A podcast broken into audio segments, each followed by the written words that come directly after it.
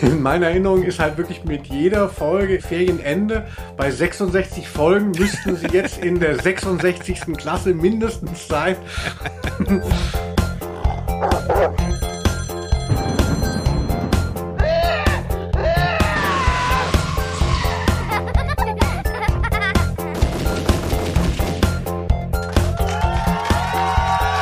Aus der Rose.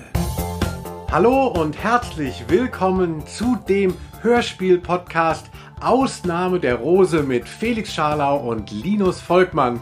Und heute sprechen wir über den Internatsklassiker schlechthin. Es geht um Hanni und Nanni und die Folge Lustige Streiche mit Hanni und Nanni. Jetzt sind wir schon in der fünften Klasse, Hanni. Tja, alt sind wir geworden. Weißt du noch, als wir vor drei Jahren nach Lindenhof kamen? Damals waren wir reichlich dumm und albern. Da hast du recht. Das kann nur unsere große Mitternachtsparty heute werden. Wir sind zwar etwas früher dran, aber was soll's, ne? Mitternachtsparty schon mal für die Cracks ein großes Thema bei Honey und Nanny. Ja, Felix, wie geht's dir aber eigentlich, bevor wir hier ins Mädcheninternat einsteigen? Natürlich ganz seriös. Also ich bin total aufgeregt heute, denn äh, heute kommt dieser Podcast zu einem kleinen frühen Wendepunkt für mich. Und zwar, äh, man ist ja so auf sicherem Terrain. Na, hier bei Ausnahme der Rose geht es ja darum, dass abwechselnd du und dann wieder ich uns ein Hörspiel aussuchen, über das wir reden pro Folge. Und äh, normalerweise ne, kennt man alles. Und jetzt sind wir tatsächlich an einem Punkt, wo ich sagen muss, oh Gott, Honey und Nanny, kenne ich natürlich dem Namen nach schon seit 100.000 Jahren, aber ich habe es als Kind nie gehört. Ich habe mich tatsächlich jetzt das erste Mal mit damit äh, auseinandergesetzt. Und weißt du, Linus, mein Plan war eigentlich für heute Abend, ich lege mich so auf die Couch, weißt du, so fünf Meter weg, du hältst dir so einen Monolog Mhm. und so alle 20 Minuten rufe ich dann so kauend von drüben was rein. Aber dann dachte ich so, nee, Felix, du musst dich auch mal motivieren. Darum geht's ja auch für uns beide, dass wir auch mal nicht nur über äh, die Sachen reden, die wir schon kennen, sondern auch mal Neues entdecken. Und ich bin sehr aufgeregt und kann sagen, auch sehr überrascht von Honey und Nanny. ja.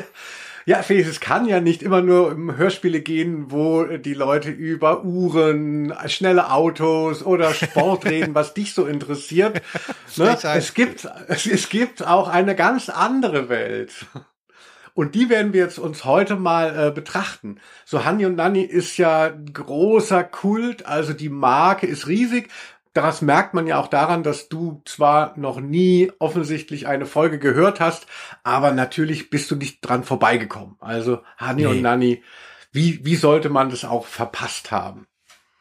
Ja, und die, die Filme auch nicht. Äh, Du hast ja auch Kinder, ne? Nicht auch, auch ein Kinderfilm. Wäre das nicht auch was? Oder? Das, doch, doch, doch, doch. Das da kommt, wird, wird bald drankommen. Äh, aktuell sind wir noch bei den fünf Freunden. Filmen, fünf Freunde Filmen, äh, die ich auch nicht kannte. Die sind auch interessant teilweise. Aber Honey und Nanny, das sehe ich schon immer, das droht schon so auf, auf Prime. Da ist, äh, das ist immer oben drin, auf jeden Fall. Der Algorithmus sagt, das muss jetzt bald mal drankommen und ich habe auch ein bisschen Bock drauf. Aber das, Ja, was wir, das, das, was wir heute hören, ist ja tatsächlich ähm, also nicht zu vergleichen mit der Honey und Nanny Welt, die jetzt in den Nullern oder Zehnern erzählt wurde fürs Kino, sondern das ist ja, was wir heute machen, ist ja uralt eigentlich. Ja, ich wollte natürlich einen Klassiker, weil ich weiß, du bist ja auch großer Hans Petsch Ultra und dachte ich so, da kann ich Felix noch mal abholen. Hans Petsch, der große, die große Erzählstimme. Und der, der begrüßt uns ja hier auch gleich in wirklich einer der ersten Folgen. Also es ist die vierte Folge, die veröffentlicht wurde aus der Reihe in den 70er Jahren. Und ja, so begründet dann ein riesiges Empire. Also es gibt mittlerweile in Neuauflage gibt es jetzt so, glaube ich, 66 Folgen und nur nur sechs sind, ähm, nur sechs stammen aus der ursprünglichen Feder der Autorin Enid Pleiten. Also es ist, es ist ein Riesen-Franchise. Also und da hängen wir uns jetzt dran. Ja, ich bin gespannt. Und ich habe tatsächlich diese Folge aus. Es gibt natürlich so, wow, wen soll man nehmen? Ne? So, ich finde am besten Mitternachtspartys. Es gibt auch, glaube ich, eine Folge, die heißt so. Aber das ist irgendwas, das passiert eh immer. Das passiert auch in unserer Folge. Und ich habe eine genommen, die keine Neuauflage noch in den 80ern hatte, damit wir auch nicht durcheinander kommen. Mhm. Ne, nicht, dass du die dann irgendwie in der Version mit Dieter Hallervorn und so gehört hast und ich rede von was ganz anderem.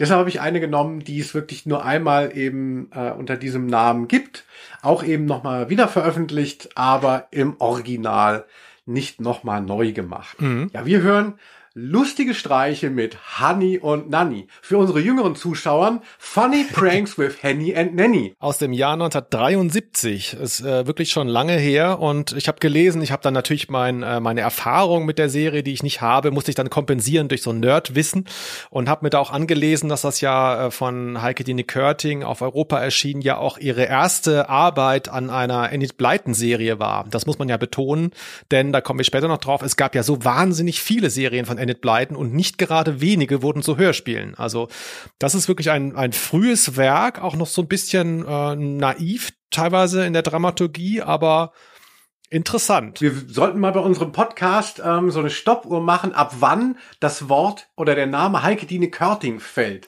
Ich finde heute so im Mittelfeld. Also das ist ja die große Macherin von dem Europa-Label, die äh, hinter fast allen Jugendhörspielen, die jetzt noch around sind, steht und die jetzt sogar noch in ihren späten 70ern weiter auch produziert Ne? Heike Dine Körting.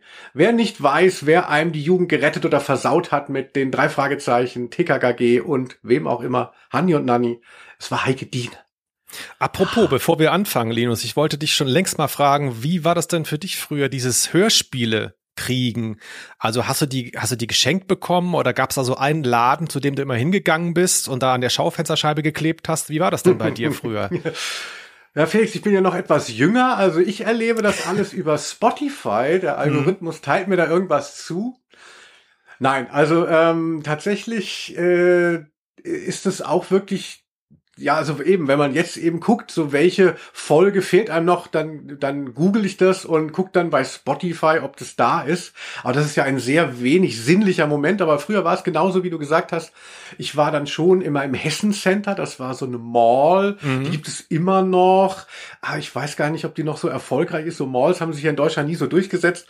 Aber da gab es dann eben so zwei, drei Radiogeräte, äh, äh, Radioläden, wo eben auch Platten verkauft wurden und da war dann schon wirklich wie, wie wenn jetzt so Musik kam, man blätterte nicht eben bei Michael Jackson, sondern man konnte dann eben bei den Serien blättern und da waren die neuesten Kassetten. Ja, das weiß ich auch noch bei mir in dem in dem äh, Fedes äh, Spielwarengeschäft in Ludwigsburg in der Fußgängerzone. Als ich vor ein paar Jahren da war, war da jetzt so ein Barista drin.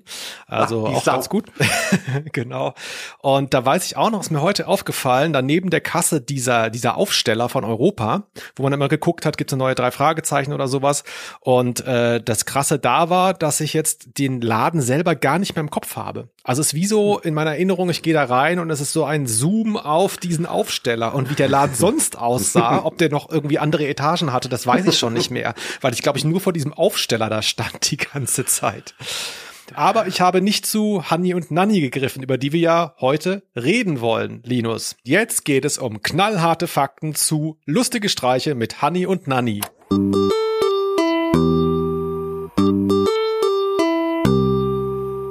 Die Frage ist natürlich, was passiert hier eigentlich? Worüber reden wir? Was ist so die Geschichte? Ich will es nicht im Einzelnen erzählen, aber so mal ein kleines Stimmungsbild entwerfen. Also Hanni und Nanni, wer schon mal so eine Kassette gehört hat oder ähm, eine Folge, der weiß, es wird nicht eine epische Story erzählt, sondern es ist eigentlich so ein Episodenfilmchen, äh, was äh, was äh, so durchschwenkt.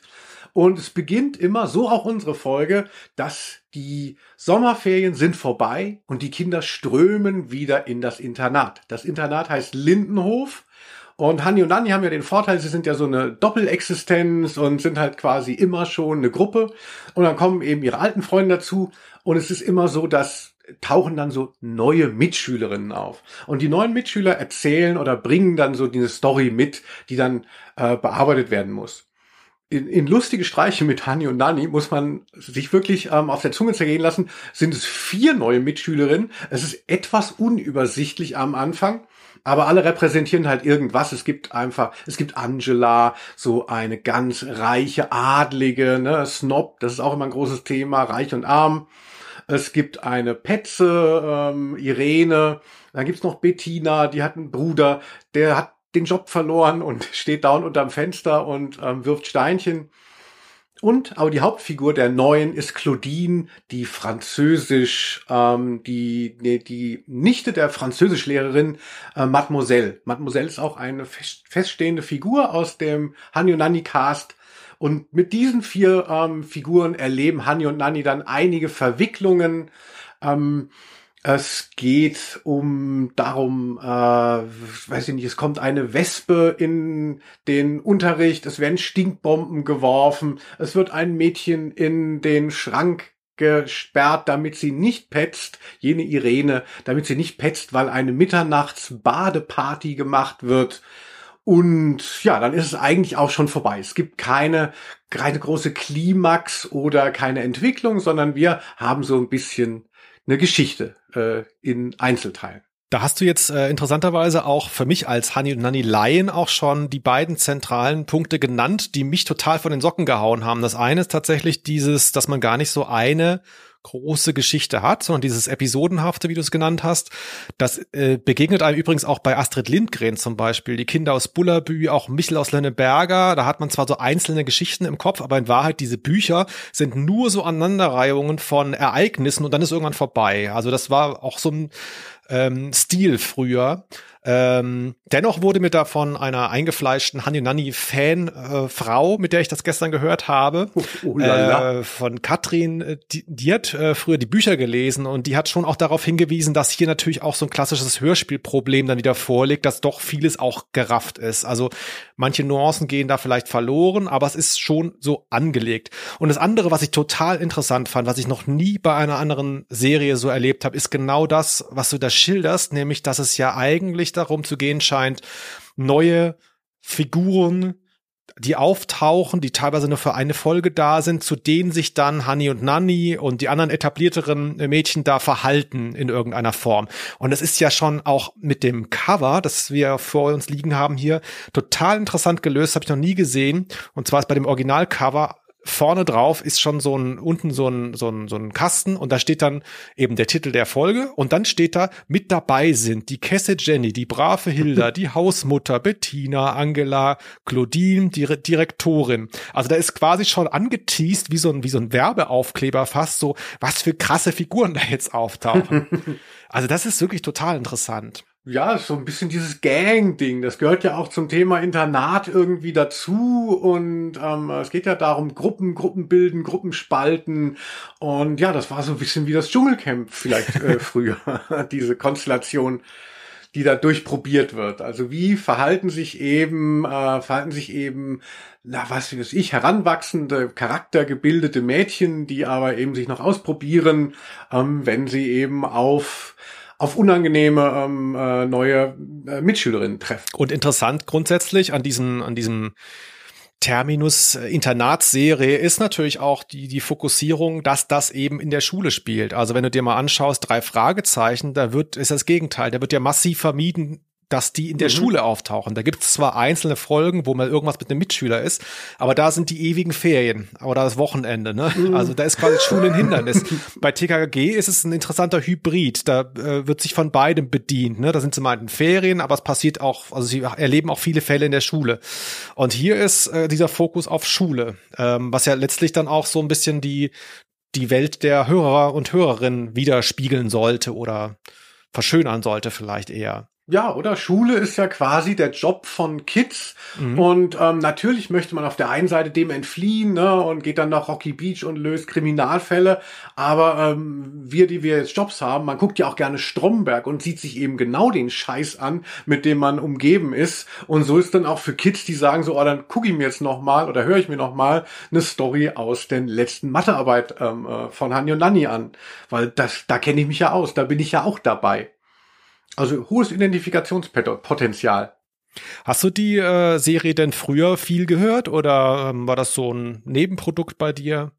Ja, also ähm, ich hatte schon auch dann Freundinnen, die dann die große Honey und Nanny Fans waren. Dann trifft man sich so und so postkoital, was soll man machen? und, und dann geht's dann so, da hören wir mal meine TKKG-Folgen und der Partner, die Partnerin rollt mit den Augen und sagt dann hier, ich habe aber auch mal was und dann höre ich dann, bin ich so dann auch auf Honey und Nanny gekommen mhm. und fand's natürlich auch schön, weil mir dieses gegenderte, weißt du, man will ja jetzt seine Kinder sonst wie erziehen, so, ach hier, du darfst auch Prinzessin sein, äh, Junge, ähm, äh, auch wenn der, das Kind es gar nicht will und umgekehrt hier, Schatz, du bist jetzt Fußballer und nicht Prinz, äh, Prinzessin. Und dann, man selber repräsentiert aber nur so die Jungs-Hobbys, äh, Jungs-Hörspiele. Und deshalb fand ich es natürlich auch geil, dann für mich Hanni und Nanni zu entdecken. Und es ist ja so gefällig gemacht, dass ich jetzt auch als Dude, der weder ein äh, Mädchen noch ein Zwilling noch eine Internatsvergangenheit hat, also fühle mich da recht wohl. Wie hat dir denn überhaupt gefallen, jetzt wo du neu warst? Ähm, mir hat's gut gefallen. Ich war am Anfang tatsächlich überfordert, weil wenn man die Figur nicht kennt, ähm, es taucht ja original ein Junge auf in der ganzen Folge. Also darüber beschwere ich mich jetzt nicht inhaltlich, sondern das war nur hilfreich, weil dessen Stimme erkenne ich halt. Und am Anfang, wenn man die Figur noch nicht kennt, da sind halt fünf Mädchen, die relativ ähnlich klingen, reden durcheinander. Ähm, gar nicht so leicht, äh, tatsächlich das zu verstehen. Da muss man es wahrscheinlich ein paar Mal hören, bis man richtig drin ist. Ähm, dieser Aspekt der der Mädchen oder jungen Serie, den habe ich da auch noch mal reflektiert. Also dass das damals auch heute noch natürlich massiv passiert, dass sowas äh, in diese Richtung vermarktet wird. Das ist jetzt für Jungen, das ist für Mädchen, das ist ja klar. Also dass das sozusagen so ein kapitalistischer äh, Impetus ist, das zu machen. Ähm, Ob es aber auch so angenommen wird, das finde ich interessant, weil wenn man mal drüber nachdenkt, äh, beispielsweise drei Fragezeichen, da könnte man jetzt sagen, das ist eine Jungsserie, weil da ja nur Jungen die Hauptfiguren sind. Und da erlebe ich beispielsweise heute in den Internetforen, in denen ich mich rumtreibe, dass da wahnsinnig viele Frauen drin sind. Vermutlich immer noch weniger als Männer, aber mhm. das ist, äh, hat wahnsinnig viele Frauen erreicht und TKKG genauso, wo auch relativ wenig Identifikationspotenzial, glaube ich, weibliches da ist. Also finde ich ganz interessant, ob, ne, ob das mhm. wirklich immer so aufgegangen ist von der Vermarktung her. Bei Hani und Nani vermute ich aber schon, dass das hauptsächlich Mädchen gehört haben. Ja, ich glaube auch, dass man natürlich gerne auch die drei Fragezeichen und TKKG an äh, Mädchen verkaufen wollte und verkaufen konnte, währenddessen man bei Hani und Nani wahrscheinlich das schon versucht auf ein, äh, das, da, die Zielgruppe sieht man wahrscheinlich eher in der weiblichen Reihe. Jetzt ist ja hier, das finde ich auch hochinteressant, ist ja nicht nur, äh, ist ja nicht nur, sind ja nicht nur Schwestern, es sind ja Zwillinge, wie du schon erwähnt hast. Und das ist ja auch in der Kinderbuchliteratur, man denkt jetzt an äh, zum Beispiel äh, das doppelte Lottchen von Erich Kästner, das ist ja so ein, Standard fast schon. Ne? Da hat man die Möglichkeit, mit Verwechslungskomödie zu arbeiten. Das passiert hier vermutlich auch mal in der Folge, könnte ich mir vorstellen. Weiß ich jetzt nicht genau. Aber es geht ja so ein bisschen darum, so, also gerade für Einzelkinder kann ich mir das vorstellen, ähm, um so eine Identifikation, so die Vorstellung von einer Schwester. Mhm. Und dann eine Schwester, die man selber ist. So. Und da wollte ich dich mal fragen, denn äh, ich habe bisschen recherchiert. Wir kennen uns ja privat nicht so gut und ich habe jetzt schon genannt, Enid Blyton macht da was mit Zwillingen, äh, Erich Kästner und dann bin ich auf den dritten gestoßen und zwar Linus Volkmann hat mal einen Roman geschrieben, in dem Zwillinge auftauchen. Da kann ich mich erinnern, dass du ja sogar Zwillinge interviewt hast, um diese Sichtweise besser zu verstehen. Ähm, vielleicht kannst du das ja auch mal so ein bisschen beleuchten. Also was ist das Interessante? Was ist der Spin bei Zwillingen, wenn man eine Geschichte erzählt? Zwillingen sind ja schon so überformt, also dass, dass man denkt, hat auch was Unheimliches, weil es eben so diese Doppelexistenz so sich selber genügen kann. Das ist ja für das Außen dann immer ein bisschen unheimlich, dass, dass, dass diese beiden dann letztlich zur Not auf niemand angewiesen sind, weil sie ja den Austausch und die Hilfe und die Reflexion immer in dem anderen haben. Also, also diese, diese, diese kleinste gemeinsame Einheit zu repräsentieren, ähm, äh, ist natürlich für Zwillinge wahnsinnig prägend. Genauso wie dann aber auch diese Überindividualisierung, die wir ja in der Gesellschaft ja auch schon jetzt seit Jahrzehnten so erleben, ne? Selbstverwirklichung und hier und da und du bist so besonders. Ja. Das ist ja etwas, was Zwillingen dann äh, erstmal auch abgesprochen wird, wenn sie eben als Einheit so ähm, verstanden werden und gesehen werden. Und von der sich dann viele auch erstmal versuchen zu individualisieren, auch erstmal, bevor sie dann endlich wieder Matching-Klamotten anziehen und sagen, so, ah, wir finden es doch wieder cool Aber das ist schon ein Prozess, den ähm, ich mitgekriegt habe, der, der wichtig ist auch, wenn man Zwilling ist, dass man diese Rolle auch mal verlässt, eben immer nur eine Hälfte zu sein und auch erstmal sich auszuprobieren, wer ist man so. Mhm. Und das ist ja schon schwierig, äh, wenn man eben, wenn man eben kein Zwilling ist, ne, rauszufinden, wer man ist. Aber wenn einem die Umwelt immer spiegelt, ihr seid zwei, ist es natürlich noch schwieriger. Deshalb ist das so eine ganz äh, besondere Sozialisation, die Zwillinge durchlaufen und ja, die macht was mit ihnen im Positiven, wie wahrscheinlich auch im Negativen, je nachdem, was man da dann rauszieht. Ja. Und verwechseln tut man Tanja und Nanni übrigens ähm, äh, tatsächlich nicht so sehr in den Folgen, sondern die Stimmen. Also ich kann es bis heute nicht auseinanderhalten, weil es geht mir wie dir, es sind sehr viele Stimmen und mir reicht es, wenn ein, also für mich ist Hanni und Nanni eine Person, obwohl sie auch unterschiedliche Zuschreibungen haben. Genau, diese Zuschreibung, die musste ich mir tatsächlich leider, muss ich sagen, das ist so ein bisschen hm. jetzt äh, so ein hm, kleiner Nachteil bei diesem Hörspiel. Mir ist nicht gelungen, die Figuren zu unterscheiden, also in ihrem Auftreten und es hm. gibt aber ja einen Unterschied. Das habe ich dann nachgegoogelt, dass ja äh, hier Nanny eine eher ruhige Natur, die vernünftigere ist, während Honey hingegen wild unbefangen ist und nicht still sitzen kann, also ADHS. Jo, ich glaube, wir können es einfach beim Namen nennen. und das ist jetzt zumindest in der Folge hat das jetzt, glaube ich, wenn ich es auch richtig aufgepasst hat, keine Rolle gespielt. Aber vielleicht ja auch, weil beide so aufgeregt waren, denn sie haben ja Geburtstag und begehen eine Mitternachtsparty. Hast du ja eben schon angesprochen, diesen Topos. Auch da wurde gestern, ich hatte ja eben erwähnt, dass ich das mit Katrin zusammen gehört habe, die hat gesagt, oh. das sei das Allerwichtigste an der ganzen Serie und natürlich habe sie dann selber Mitternachtspartys gefeiert mit der Freundin. Vielleicht kannst du das noch mal so ein bisschen beleuchten. Was ist das für ein was ist das für ein Ding? Ja, Mitternachtsparty ist wirklich das Tollste, ähm, weil, weil sonst geht es halt eben viel um Schule, es geht viel darum, irgendwie letztlich dann doch die ganzen bescheuerten neuen Mitschüler zu integrieren und äh, zu wachsen an so einer, an so einer Klassensprecherin-Aufgabe. Das einzig richtig hedonistische, äh, wo man sagt, so, ach, da ist so ein bisschen freier, sind diese Mitternachtspartys, die sind nicht erlaubt und die werden dann immer mal gemacht. Und das ganz Tolle ist, ich glaube, deshalb lieben auch, liebt man das auch in der Retrospektive so, da wird immer gegessen. Ist ja klar, ne? Es sind ja Kids, die können ja nicht saufen wie ähm, genau. heute. Ich wollte äh, wollte ich nicht unterbrechen. Ich wollte nur einhaken, dass wir sogar die Speisekarte genannt bekommen. Vielleicht können wir mal kurz uns anhören, Hans Petsch, was es denn so alles gibt auf der Mitternachtsparty. Mmm, lecker. Und mit großem Vergnügen fielen die Mädchen über die mitgebrachten Leckerbissen her. Es gab Brot, Butter, Würstchen, Ölsardinen, Marmelade, Kirschen, Kekse und Schokolade und schließlich die riesige Geburtstagstorte von Hannis und Nannis Eltern gestiftet. Genau, also das ist eben das Schöne an den Mitternachtspartys, dass es Snacks gibt, Snacks satt und so seltsamer. Also natürlich, damals gab es ja vermutlich auch noch nicht hier, was weiß ich, Chips, Nicknacks, Wasabi-Nüsse. Nein, das Tolle ist ja vor allem immer so Ölsardinen und dieses Mal ist es nicht dabei bei lustige Streiche auch so Kondensmilch. Also so Ölsardinen, ja. Kondensmilch und so ganz komisches Zeug, wo man denkt so, oh, das klingt eklig, aber ist wahrscheinlich geil und genau den Satz, äh, Grüße an Katrin, habe ich gestern Abend schon gehört. Die trinken manchmal mal Kondensmilch. Das muss man sich mal vorstellen. Total interessant. Und auch der, das habe ich wiedererkannt, weil ich für früher ähm, viel Fünf Freunde gehört habe zum Beispiel und ähm, Rätsel um, Geheimnis um und so weiter von Enid Blyton. Es werden viele Dosenfrüchte gegessen. Also bei Fünf Freunde wird sich gerne mal macht ändern, wenn es Streit gibt, dann äh, sagt N hier wollt ihr eine Dose Pfirsiche, macht eine Dose Pfirsiche auf. Ähm, Großes Thema damals. Ja, aber eben, du musst dir das vorstellen, die Süßigkeitenregale da 20 Jahre nach dem Krieg, das war nicht wie heute, wenn du in den Real gehst und einfach abräumst ähm, äh, bei Kinderprodukten. Äh, ja, wir zumal, zumal das, äh, ach klar, sagen wir Markennamen hier, Mercedes, Audi, die ganzen tollen Sportwagen.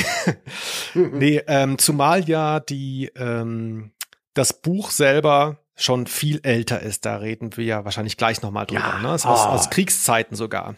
Hm, Krieg. Ah. Lecker. Darauf ein Schluck Kondensmilch.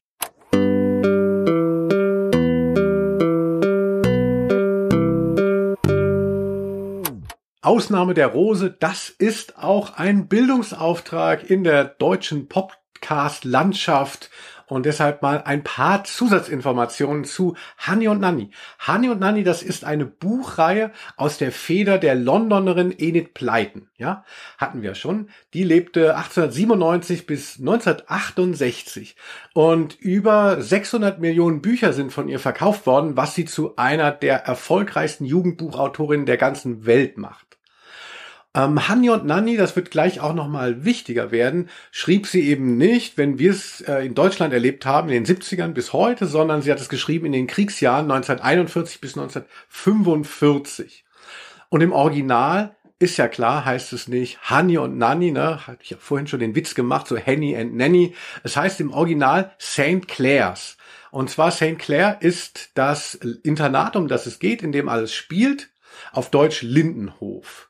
Und die Namen von Honey und Nanny sind im Original Patricia und Isabel. O'Sullivan. O'Sullivan heißen sie auch im Deutschen.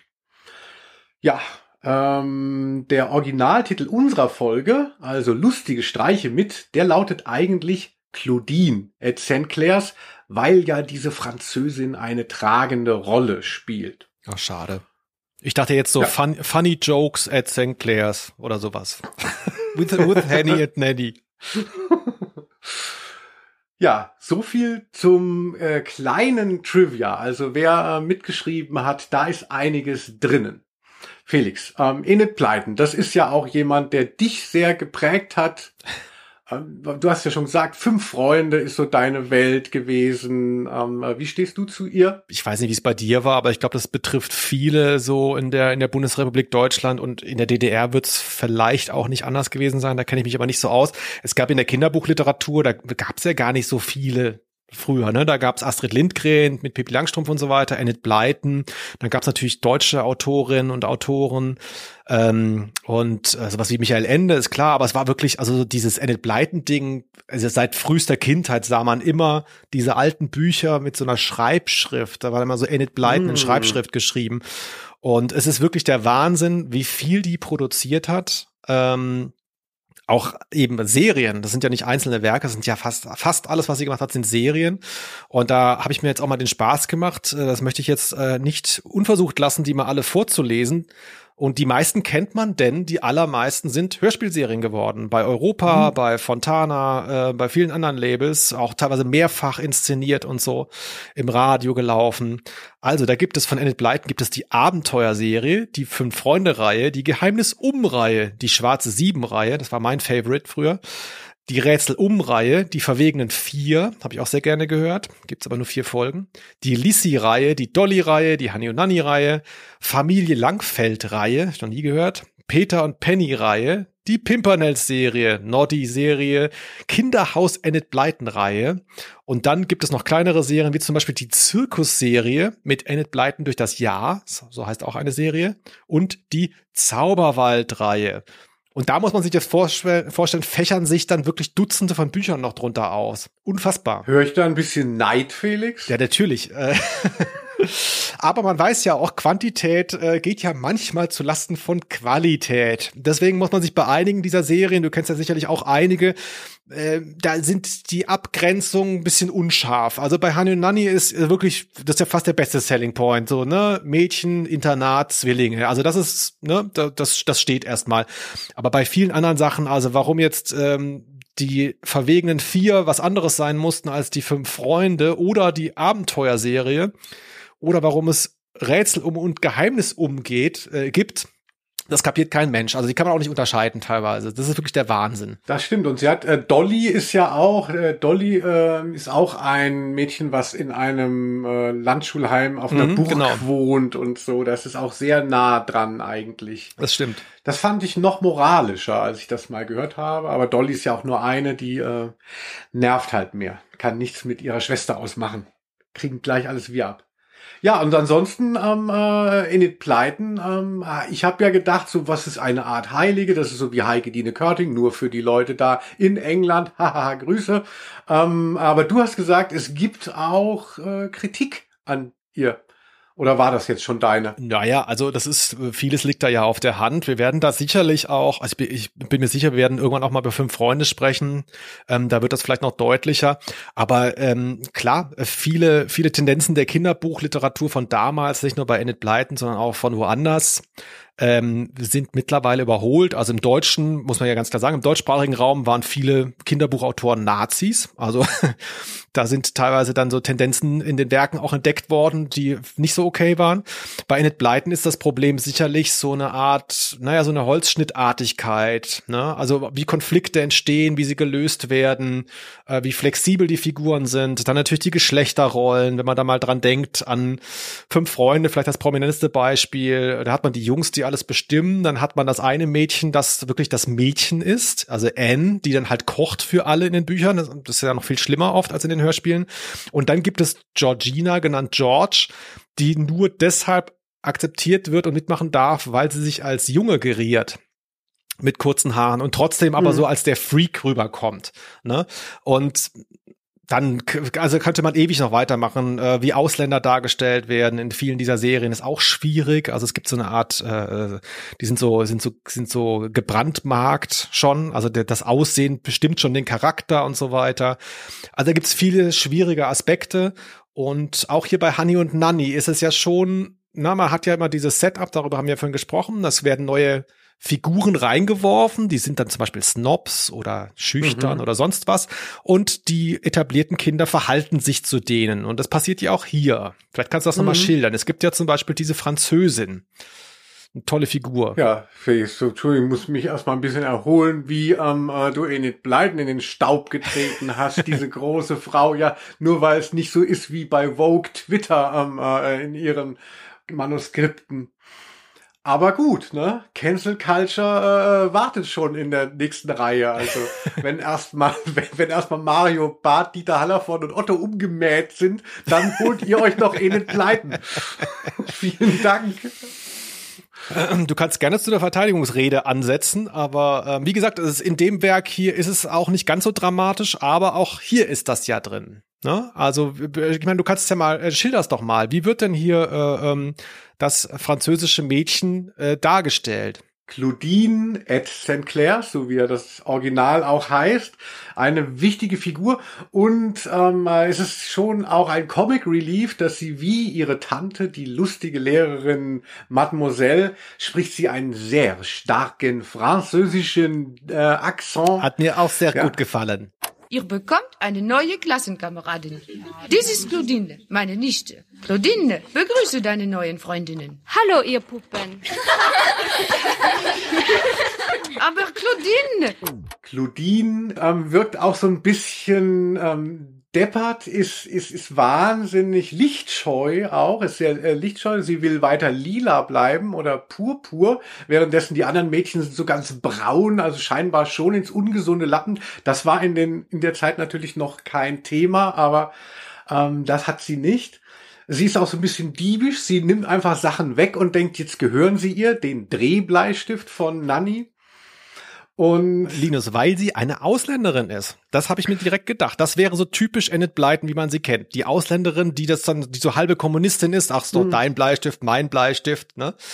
Gibt's ja diese Szene. Also ich habe aber das Gefühl, also äh, äh korrigier mich, äh, wenn ich mich irre, aber es ist auch im Endeffekt natürlich ein englisches Ding versus ähm, äh, Frankreich. Das kennen wir natürlich nicht. Es hat ja jedes äh, Land so Ressentiments mit seinen Nachbarn. Ja. Es ist immer so ein Hickhack und auch gerade zwischen Frankreich und England ist da ja einiges im Argen. Man denke nur an Monty Python, Ritter der Kokosnuss, ja. wo ja dann auch äh, das eine Schloss wird von Franzosen be wohnt, die ja auch total spinnen und überhaupt nicht zurechnungsfähig sind. Und so ähnlich ist auch die Darstellung eben von der äh, leicht verwirrten, nicht ganz zurechnungsfähigen Claudine mit ihrem starken Akzent. Also ich habe mir eine Seite, ich habe mir etwas notiert, was sie, ähm, was ihr unter, was ihr, äh, wie ihr Handeln äh, reflektiert wird, was sehr schön ist. Du bist ein seltsames Mädchen, Claudine. Du tust die schrecklichsten Dinge aus den besten Motiven. Und wurde Frankreich nicht besser, je besser ähm, äh, dargestellt, also. Ja, äh, äh, hier die französische Revolution, ne? Du tust die schrecklichsten Dinge unter den besten äh, Motiven, mit den besten Motiven. Wahnsinn, also da ist so viel drin. Und ja, also jetzt kommst du. Interessant finde ich, also einerseits bei Claudine, die ist am Anfang so der Freak, aber ihr, über ihre Art, die ist ja sehr tough auch und wenn sie was stört, dann, dann greift sie auch durch, erarbeitet sie sich Respekt. Gleichzeitig äh, hat sie aber ein deutlich besseres Standing von Anfang an als Irene zum Beispiel. Irene ist ja die, die Tochter der, wie heißt das hier, Hausmutter, ist glaube ich das komische mhm. Wort. Genau. Und die wird von Anfang an gehasst weil sie halt eben ihre Mutter ist ja diese böse, äh, die ne, da, die da halt diese Bedienstete da, so eine Art Markt ja. vielleicht, keine Ahnung. Warum man dann die hasst, weiß ich jetzt auch nicht. Aber ähm, die Nichte der Französischlehrerin, bei der ist das kein Problem, dass sie quasi von also einer Lehrerin nahesteht. Die könnte ja genauso petzen wie es Irene hätte tun können. Das stimmt, aber das liegt einfach nicht in der Natur der Franzosen, die scheinbar nicht so zielgerichtet handeln, sondern halt eher wie so Hans Guck in die Luft durch die Gegend stolpern und entweder was Lustiges oder was Nerviges machen. Aber das ist schon sehr in diesen beiden ähm, Figuren drinnen. Also. Ich habe noch ein paar Unterschiede mitgebracht, wenn du die Zeit noch hast, Felix. Ja.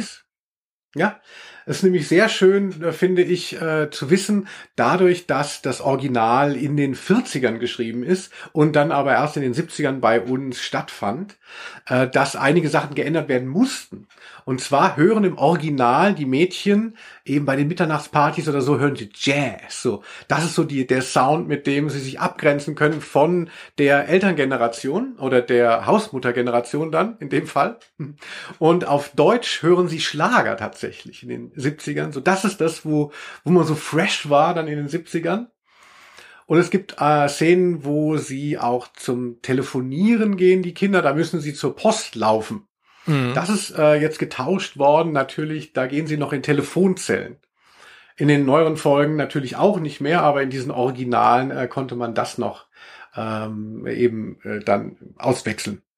Ist natürlich interessant auch, ne, wenn man sich das vorstellt. Ich habe gelesen, du hast den Zeitraum ja schon genannt, aber diese Folge wurde ja tatsächlich 1944 geschrieben von Annette Blyton und das ist ja schon auch ein ganz schön krasser Eskapismus, ähm, wenn das zur gleichen Zeit gespielt haben sollte. Ist ja nicht so ganz definiert, glaube ich, ähm, weil ich meine, das war ja mal eine ganz krasse Zeit in England. Also 44, da war doch wirklich korrigiere mich, die Hochphase, so auch dieser, dieser Angst in Großbritannien vor den deutschen Bombern und so weiter? Oder war das da schon vorbei? War das nicht? War nicht der D-Day schon ähm, äh, 44? War das nicht? Oder, oder sogar 43? Der D-Day, ja, oh stimmt, dann hat's, hat's aufgehört. Naja, okay, auf jeden Fall, das war schon auch eine traumatische Zeit. Jetzt vielleicht nicht 1944, aber das war schon nicht ohne, ne? Das ist vermutlich damals äh, auf fruchtbaren Boden gefallen, solche Geschichten vom, vom, vom, vom Landschulheim, wollte ich gerade sagen, vom Internat, wo man irgendwie kleinere Probleme hat. Als Wahnsinn, Wahnsinn, sich das vorzustellen, dass das, ähm, äh, also man hat ja eben diese Bilder von all den äh, Doku, äh, Dokus aus dem Zweiten Weltkrieg, ja, und das eben zusammenzubringen mit Hanni und Nanni, ist, ist, ist so obszön, aber dass das tatsächlich zeitgleich eben äh, sein, sein, seine Genese hatte, Wahnsinn, also. Jetzt ist es ja so bei den, bei den Figuren, also Claudine ist da sicherlich die auffälligste, aber so dieses ganze, dieses ganze Ensemble, man hat so das Gefühl, es rückt sich recht schnell zurecht. Also es wird sich recht schnell verhalten in der einen oder anderen Richtung. Also die eine, da heißt es dann, die eine ist irgendwie so, so eine Art Snob, die Reiche, die, die zählen ja dann ihre, ihre, ihre Badezimmer. Das ist auch eine tolle mhm. Szene. Mhm. Vielleicht können wir da mal kurz reinhören, wie die ähm, äh, Mädchen die Badezimmer sich vorrechnen. Ihre Eltern haben fünf Badezimmer zu Hause. Ach, das ist doch gar nichts. Wir haben sieben, wenn man die zwei des Personals dazu rechnet. Ach, Bettina, was du nicht sagst. Wahnsinn, ne? Man selber ist froh, wenn man mal bei McDonalds zur Toilette gehen kann und sich auch noch mal in dem Waschbecken ein bisschen sauber macht und die Leute damals hier so viele Badezimmer. Aber es kommt, es kommt ja nicht gut an. Also Hani und Nani sind ja scheinbar so, ich meine, wohlhabend muss man ja sein, sonst ist man ja, da kommt man nicht ins Internat, zumindest nicht in so eins. Aber sie entweder, sie sind nicht so verdammt reich von zu Hause aus oder sie sind halt so ein bisschen, sie gehen so ein bisschen ideeller ran ans Leben. Ne? Also da ist ja äh, die Bonzen sozusagen, die sind nicht wohl gelitten. Die kommen schon mal schlecht weg. Genau, das ist komisch. Alle sollen sich Status erarbeiten, fleißig und so sein, aber äh, was erreichen und den Reichtum auch repräsentieren, ist sofort mit einer Charakterschwäche äh, belegt und auch irgendwie verdächtig. Also eigentlich schade. Also dieser total typisch widersprüchliche Kapitalismus, äh, der, der irgendwas verlangt, aber man soll es dann doch nicht nach außen zeigen. Also. Mhm. Und da gibt es ja äh, mit, mit der eben erwähnten Irene, die nicht gemocht wird von Anfang an, die halt so ein bisschen, die auch nicht Teil der Clique ist, die wird so ein bisschen fertig gemacht und im Laufe der Geschichte ist ja, das ist ja so ein bisschen das Einzige, was so etwas verrätselt ist. Was ist da mit ihrem Bruder? Sie bekommt einen Brief von ihrem Bruder, dass der, der Bruder steckt diesen Brief dann äh, eben so durch, weil die Mutter, die Hausmutter davon nichts erfahren darf. Da fragt man sich so, oh, was ist da für ein Geheimnis? Was steht da drin? Dann hört man, dass Irene geweint hat. Oh, was ist da passiert und so. Am Schluss kommt raus, der hat seinen Job verloren, ist arbeitslos und die Mutter soll es nicht erfahren. Und an dem Punkt, wo das rauskommt, äh, ist sozusagen die Honey und Nanny-Clique dann relativ positiv Irene gegenüber. Und ich glaube, Claudine sagt dann auch so sinngemäß, warum bist du denn nicht gleich gekommen mit dem Problem? So, wir hätten dir helfen können. Ja, weil sie gemobbt wurde. also sie war ja, sie hätte ja gar keine Chance gehabt, sich da auszutauschen. Ne? Das fand ich echt so ein bisschen unmotiviert. Ne? Erst nimmt man sie nicht an und am Schluss sagt man ihr noch so, ja, warum bist du nicht gekommen? Ist ja klar, warum sie nicht gekommen ist. Ja, aber das ist halt so ein bisschen, äh, was Falco ja auch mal gesagt hat. Richtig sympathisch bist du den Leuten erst in der Niederlage. Und die ganze Zeit, sie, ach, hier, sie hat irgendwie mit der Mutter hat so einen Vorteil und so. Aber dann, als die anderen wieder über ihr stehen, weil sie quasi ihr gnädig sein dürfen, das ist dann eine Rolle, die, die dann auch okay ist eben für die Schwestern ach so, jetzt wo wir, ähm, äh, wo wir was dir geben können und unsere, unser Großmut an dir auslassen, dann bist du willkommen. Aber vorher, wo wir zu dir aufgucken mussten, irgendwie durch irgendeine Form von Hierarchisierung, da warst du uns nicht recht. So ist es nämlich, ne? Vielen Dank, Enid Blyton. Schön, dass du mir die Augen öffnest, Felix. Aber du jetzt so als der Hanyonane-Experte von uns beiden, du kennst ja noch andere Folgen, ähm, gibt da so eine, so eine Figurenentwicklung auch oder ist das ein bisschen wie bei einer Sitcom? Am Ende ist praktisch alles wie am Anfang, es darf sich nichts ändern und dann geht's wieder von vorne los. Wie würdest du das einschätzen? Weil sie werden ja unter anderem auch älter scheinbar. Hier werden sie ja 14 Jahre alt in der Folge. Also mhm. Also ich meine, so oft ist ja nicht Ferien. Ja, also in meiner, in meiner Erinnerung ist halt wirklich mit jeder Folge ist eben quasi Ferienende. Bei 66 Folgen müssten sie jetzt in der 66. Klasse mindestens sein. Also die, äh, die Sprecherinnen sind ja tatsächlich äh, größtenteils noch die Originale. Es sind wirklich auch alte Damen, die das immer noch sprechen heutzutage. Hört man auch, äh, hört man auch. Also äh, ich habe mal reingehört, spaßhalber in so eine, mhm. die, in die neueste Folge. Ich glaube, die war so ein Jahr alt. Das hört man mhm. ganz krass. Ja, aber ich finde es irgendwie rührend. Also man sieht ja auch immer in dem Blog von dem, der das, der die äh, Folgen schreibt, André Minninger für Europa noch, dann postet er immer mal so kleine Videos, wie er mit diesen, mit so vier, fünf weißhaarigen Damen da sitzt und die sind da ganz laut und machen da ihr äh, Ding. Also ich finde es natürlich sehr rührend. Und also ich lieber eine Stimme, die altert, ja, als irgendwie, dass, dass wer ausgetauscht wird. Also lieber Harry Potter, wenn er 30 ist, äh, als ein neues Kind. Also ich, ich bin da immer sehr true und finde das ganz gut. Und dass ja. man hört, dass das eigentlich Rentnerinnen sind, die dann immer wieder äh, ihren 14. Geburtstag feiern zum Schulbeginn. Das hat ja auch was von einer Leugnung des Todes und der Vergänglichkeit. Wie schön. Ach ja, zu, äh, zu diesem versöhnlichen Teil gehört ja auch, das hat mir wahnsinnig gut gefallen, das war für mich der Running Gag schon beim ersten Mal hören der Folge, das Wetter. Hans Petsch macht den Wetterfrosch und erwähnt auffallend oft, wie gut das Wetter ist. Äh, ich weiß gar nicht warum, weil wenn es sich mal ändern würde, dann könnte man ja erwähnen, jetzt regnet's und jetzt scheint wieder die Sonne. Nein, es regnet ja gar nicht, denn so ist das Wetter. Ich habe es mal zusammengeschnitten, das ist wirklich fantastisch. Das Wetter blieb herrlich, kaum ein Wölkchen trübte den klarblauen Himmel. Der Besuchstag versprach herrlich zu werden. Die Sonne strahlte vom tiefblauen Himmel, kein Wölkchen war zu sehen. Die Unterrichtsstunden zogen sich endlos hin, das Wetter war zu heiß. Tag um Tag haben wir Sonne. Ja, Linus, wir nehmen hier gerade im tiefsten Winter auf. Da hört man solche Nachrichten wie von Hans Petsch natürlich wahnsinnig gerne. Es ist so ein schöner Sommertag und der wird immer schöner. Das hat mich, da ist mir das Herz aufgegangen, muss ich ganz ehrlich sagen. Es vergeht keine Zeit, alle bleiben jung, das Wetter ist super, also ich weiß nicht, was du gegen Enid Blyton hast.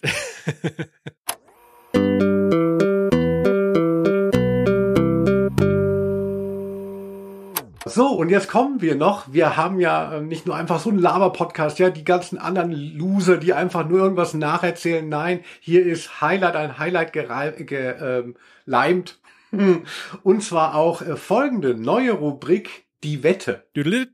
Genau. Und zwar, Felix, du bist ja jetzt so ein bisschen eingetaucht in die Mädcheninternatswelt. Ja. Den Satz kannst du dir vielleicht auch noch mal rausziehen dann. Und deshalb möchte ich dir gerne mal, wir haben ja schon rausgefunden, es gibt mittlerweile 66 neue Folgen ähm, äh, und noch ein paar alte, also ähm, einiges an Material. Und ich werde jetzt mal vier Folgen vorlesen und du musst sagen, welche Folge gibt es nicht? Welches ist uh. keine Honey und Nanny Folge? Kein Titel dieser Reihe. Ihr könnt natürlich auch mitraten. Also eine von den vieren ist falsch. Okay. Ganz genau. Ja. Oh. So, also das Verbrechen im Schnee. Bittere Lehre für Hanni und Nanny. Castingfieber mit Hanni und Nanny. Die Oma auf dem Pony. Das sind meine vier Angebote. Hm. Ich werde es noch mal im Schnelldurchlauf machen. Das Verbrechen im Schnee, bittere Lehre für Hanni und Nanny, Castingfieber mit Hanni und Nanny, die Oma auf dem Pony. Da hätte ich jetzt noch mal ein orthografisches Problem, also bittere Lehre mit zwei E oder die Lehre. Ich habe ich hab spaßhalber hier mir mit zwei E aufgeschrieben, aber okay. wenn es das gäbe, würde ich denken, es ist eher ein H. Und sag das letzte aber, noch mal kurz. Ach, das mit der Oma. Oma genau, auf dem Pferd. Oma auf dem Pony. Pony. Pony. Ähm, also Castingfieber, entweder, also da bin ich mir ganz sicher, dass es die gibt, weil äh, entweder ich habe die schon mal gesehen oder es kommt mir so wahnsinnig plausibel vor. Ähm, die Oma auf dem Pony, da bin ich jetzt sehr bei Baby und Tina. Da muss ich das, den ich möchte mal so ein bisschen hinten anschieben. Das Verbrechen im Schnee. Ich würde fast sagen, A, das Verbrechen im Schnee, weil irgendwie das, das klingt so TKG-mäßig. Ja, es ist, die Oma auf dem Pony Mist. ist ausgedacht. Und ich habe natürlich, kannst du dir ja vorstellen, ich habe ja die, die sind, habe ich natürlich versucht, Abwege zu nehmen. Deshalb auch das Verbrechen im Schnee, was man nun wirklich nicht mit der Serie in Verbindung bringen würde. Ja. Da habe ich dich, Achtung, aufs Glatteis geführt. Woo! Fantastisch. So, heißt das jetzt, die nächste Folge musst du nackt moderieren oder hatten wir das noch nicht ausgemacht? Ja, das ist ja äh, hier ein Audiopodcast. Äh, Soweit sind wir ja noch nicht. Ähm, deswegen kann ich gerne machen. Also ich habe äh, aber zuletzt bei Zoom äh, auch mal diese Aufnahmefunktion benutzt und das äh, hat gut funktioniert. Also so eine Stunde waren dann so 500 MB. Wir können das auch demnächst unseren Fans hier und Hörspiel Ultras zur Verfügung stellen auf YouTube. Ja, das wird bestimmt schön, aber das wird dann ja auch gesperrt. Also wenn ich da nackt rumlaufe. Na, mal gucken. Aber ich ja, möchte jetzt auch nicht, ich, ich möchte jetzt auch nicht mit Sexualität hier rausgehen, äh, nach diesem äh, wirklich äh, wahnsinnig schön unschuldigen äh, Landleben, das wir hier genießen durften in dieser Podcast-Folge. Da möchte ich jetzt nicht so mit, mit Nacktheit. Das passt da nicht rein. Nein, natürlich nicht. Wir hätten nur vorher irgendwie eine Wette ausmachen sollen. Also ja, jetzt, wo ich gewonnen habe, habe ich natürlich Oberwasser, du merkst es. Aber ähm, ja. äh, was hat man sonst in diesen Tagen? Genau, aber hättest du verloren, hättest du gesagt, nee, das mache ich jetzt nicht mit dem Katzenbier, den kriegst du nicht. Ja, ja, so ist es da immer. Aber ähm, äh, beweis mir das Gegenteil. Also nee, nee, ich hätte alles gemacht. Ja, so. Wie, wie, ähm, wie gehen wir denn jetzt hier mal langsam raus? Also haben wir alles angesprochen. Mobbing hattest du ja auch gehabt. Also auffallend, auffallend ist natürlich noch, was mich jetzt heutzutage gestört hat beim Wiederhören, äh, dass es so wahnsinnig didaktisch ist. Also auch in der Verkürzung oder so. Es wird den Mädchen ja nicht irgendwie eine Geschichte ähm, mit denen erzählt und daraus ergibt sich irgendwie eine, eine neue Sichtweise für sie, sondern es wird auch sehr klar formuliert. Ähm, wir hören da auch gleich mal rein. Da gibt es auch noch was. Tja, Nanni, wir haben in diesem Schuljahr wieder viel dazugelernt. Mhm. Wir sind auf dem besten Wege, verantwortungsbewusst, aufrichtig und verlässlich zu werden. Stimmt, Hanni. Und dafür nicht zuletzt dank dem Lindenhof. Ich war ja auch mal jung und aber so vernünftig habe ich nicht meine verrückten Abenteuer abgeschlossen. Das ist mir ein bisschen zu sehr von oben herab und, und ich finde, wenn man als Jugendlicher spürt, da haben Erwachsene ihre Vorstellung von Kindern, wie die werden sollen und dann formulieren die daraus eine Geschichte. Das ist immer so ein bisschen ungut und das kommt hier sehr zum Tragen. Das ist ein bisschen schade also. Da hätte man vielleicht noch mehr Freiraum lassen können und es nicht so nageln müssen auf eine Moral. Ja, das, das ging mir auch so, diese, diese Mischung aus, auch in den, in den Hauptfiguren, diese Mischung aus Wildfang und gleichzeitig so reflektiert, erwachsen ja auch äh, sehr und sehr kontrolliert dann auch in der moralischen Weltwahrnehmung. Das fand ich auch too much. Also da hätte wirklich weniger mehr bedeutet und das ist ja oft so bei Kinderbuchliteratur. Also man will da irgendwie pädagogisch einwirken, das ist ja auch nicht falsch. Also für Werte wie Freiheit oder Solidarität einzustehen, das ist ja richtig. Das finde ich auch, finde ich auch schöne Motive in, in, in Kinderbuch Kinderbuchliteratur oder Hörspielen, aber wenn sie subtil rüberkommen, also Kinder sind nicht so blöd, will ich sagen, ne? Wenn es subtil ja. rüberkommt, es funktioniert auch besser. Dennoch muss ich sagen, äh, ich bedanke mich wirklich sehr, dass du äh, das vorgeschlagen hast, dieses Hörspiel. Das ist äh, für mich ein äh, Einstieg gewesen, eine für mich neue Welt. Und äh, ich hatte ein bisschen, schon ein bisschen Angst, dass ich so richtig scheiße finde, aber ähm, kann man so nicht sagen. Also ich würde manche Dinge sicherlich, würde man die heute anders vielleicht dramatisieren oder erzählen, aber ähm, also mir hat's gut gefallen. Ich bin Fan von lustige Streiche mit Honey und Nanny. Ja, darauf ein Glas Kondensmilch und bis zum nächsten Mal, würde ich sagen.